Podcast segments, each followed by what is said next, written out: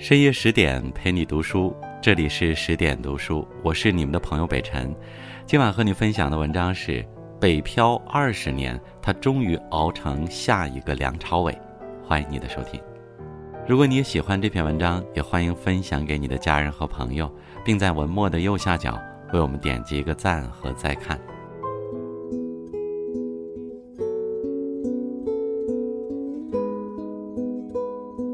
三十七岁的黄轩，天生一张沉着冷静的脸和一双充满故事性的眼睛。他属于影视圈的艺术，从文艺片、流量剧、正剧，再到主旋律大片，没有他不能演的。被第五、第六代导演器重的同时，又能与流量小花上演甜剧。他似乎手握刻刀，随时能把自己雕刻成不同的样子，嵌入各类故事中。他的戏颇具看点，但他的人生比他的戏更有张力。虽有文艺男神、世家公子的风度，但实际上黄轩拿到的人生剧本却是一部小人物的辛酸史。关于生活的苦，他再熟悉不过；关于内心的煎熬，他比谁都清楚。但苦过、熬过后，人生终于豁然开朗，柳暗花明。有时候，生活像结绳记事的马索，总有一段路磕磕绊绊，特别难走。等你熬过了所有，就懂了，人生没有白走的路，总会先苦后甜。黄轩的演艺生涯可谓出道即低谷，刚入行的前十年，他经历了漫长的水逆期，总是那个被导演划去名字的人。大一时。黄轩试戏张艺谋的《满城尽带黄金甲》，有幸被选为小王子一角。面对千载难逢的大好机会，认识谁都会欣喜若狂，黄轩自然也不例外。他掰着指头数日子，等待开拍的消息。然而，一连几个月过去了，他仿佛被人遗忘了一般。直到他从报纸上看到开拍消息，才壮着胆子打电话过去询问。一问才知，剧组早就换人了。连通知他一声都没有。之后的几年，他根本接不到戏。快毕业了，才在电影《地下的天空》里演了个煤矿少年。然而，这部处女作并没有给黄轩带来任何转机，沮丧与失望像压在胸口的闷雷。黄轩索性把自己的网名改为“等等等等”，只可惜等待他的全是被淘汰、被忽视。为了拍《海洋天堂》，他在游泳池里泡了一个夏天，结果临时被换。参演《日照重庆》，即将开拍时，他被强硬的投资方撤掉。总算演了一部《春风沉醉的夜晚》，结果四十分钟的戏，最后剪的只剩一个模糊的背影。当时的黄轩像哑火的烟花，一心想释放，却连个响都听不见。不知不觉，他晃悠到了二十九岁。回看来路，一事无成。然而，生活就是这样，每个人都有自己要走的路，你根本不知道成功会什么时候到来。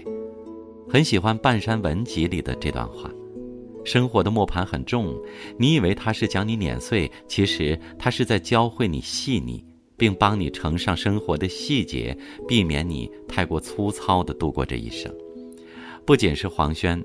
身为普通人的你我也会陷入困境，进退两难，抱怨、失望、放弃都不难，难的是在看不到头的苦闷中，说服自己坚持下去。人生本就有高有低，遇到不好走的路，也总得硬着头皮走下去。俗话说：“麻绳专挑细处断。”大三那年，黄轩的父亲突然去世。即使连夜赶回家，他还是没能见上父亲的最后一面。几个月后，疼爱他的爷爷奶奶也走了。黄轩走进人生的至暗时刻，没戏拍，没人陪，亲人离世，前途黯淡，全世界似乎没有比他更惨的人。一天深夜，黄轩写了篇博客给爸爸的信，文章里他哭诉道：“你知道吗？你离开了，我觉得好孤独。”这么大的北京就剩我一个人了，命运对我们都好残酷。最后，黄轩写下了十个“我想你”，擦干眼泪，一个人扛下了所有。他似乎一直很孤单，记忆里总是在流浪。一九八五年，黄轩出生在甘肃兰州，九年后随父母迁居广州。作为外甥仔，他被同龄人排斥，小小年纪就习惯了独来独往。后来父母离异，他随妈妈过活，四处奔波，居无定所。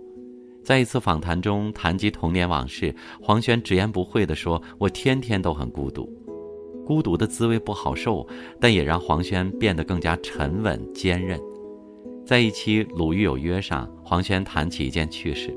他说，在北京舞蹈学院读书时，他有三个好朋友，是宿舍楼前的三棵树。他在心里给三棵树分配好了角色：一棵树与他讨论学术，一棵树倾听他的心事，还有一棵树是他的好哥们儿。渐渐的，黄轩学会了自我排解，没人陪伴就专注于培养自我，无戏可拍就静下心来体验生活。白岩松曾说：“一个人的一生中，总会遇到这样的时候，你的内心已经兵荒马乱、天翻地覆了。可是，在别人看来，你只是比平时沉默了一点，没人会觉得奇怪。这种战争注定单枪匹马。生活中，我们总想找个臂膀依靠，总希望日子能再热闹些。可走着走着就明白了，人生的大部分时光是一个人的踽踽独行。”小时候，坚强的孩子没人疼；长大后才发现，没人疼的孩子要坚强。没人能陪我们一辈子，只有在孤独中成长起来，才能走出阴霾，迎接曙光。很多人把2014年作为黄轩的转折点，这一年，他左手一部《红高粱》，右手一部《推拿》，敲开了影视圈的大门。《红高粱》里，他出演周迅的初恋，一场河边定情的戏，把他捧到了国民初恋的位置。另一部娄烨导演的《推拿》，黄轩又凭借出演盲人，让大家看到了他的演技与实力。这两部作品仿佛打通了事业的任督二脉，之后的黄轩开启了加速走红模式。第二年，在历史剧《芈月传》中，黄轩一人分饰两角，出色的表演让孙俪赞不绝口。紧接着，二零一六年，黄轩分别搭档顶流女星杨幂、刘诗诗，出演都市爱情剧、古装偶像剧。不仅如此，大导演们也纷纷投来橄榄枝。冯小刚的《芳华》，陈凯歌的《妖猫传》，长津湖、徐峥、沈腾联合执导的《我和我的父辈》。以及孔笙导演的《山海情》，一部部响当当的作品，终于让大家记住了这个叫黄轩的演员。他被不少人定义为下一个梁朝伟。有专业影评人评价黄轩说：“很难想象一个多次出现在文艺片中的演员，能同时出现在杨幂、刘诗诗等人主演的流量偶像剧中。”这句话无疑是对黄轩极高的肯定，但同时也为他引来不小的争议。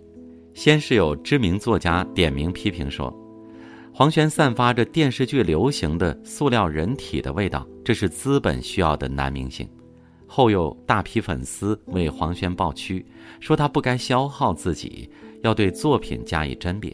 但黄轩并不认同这些说法，他的想法很简单：多尝试不同角色，多拍几部作品，让更多的人看到。毕竟，曾经长达十年的蛰伏期，让黄轩心存敬畏，也更懂得珍惜。不过，相比当年，如今的黄轩生活好了很多。没工作的时候，他就在家练书法、看书、喝茶。喜欢他的粉丝又给他起了个“老干部”的绰号。从阴霾中走来的黄轩，在一场场风雨过后，终于等来了他的晴天。就像岛上书店里说的。每个人的生命中都有最艰难的一年，等你迈过去了，人生就会变得高远辽阔。成年人的生活里没有容易二字，等我们熬过所有的苦，总有一天也会像黄轩一样踏上人生的坦途。这段时间，都市轻喜剧《欢迎光临》热播，黄轩再次让我们见证了一个演员的可塑性。在戏里，他是癞蛤蟆想吃天鹅肉的酒店门童，一口东北腔。满身逗笑包袱，演尽了北漂的欢乐与无助，加上去年的《山海情》《一九二一》《我和我的父辈》等六部作品，黄轩可谓迎来了事业上的小高峰。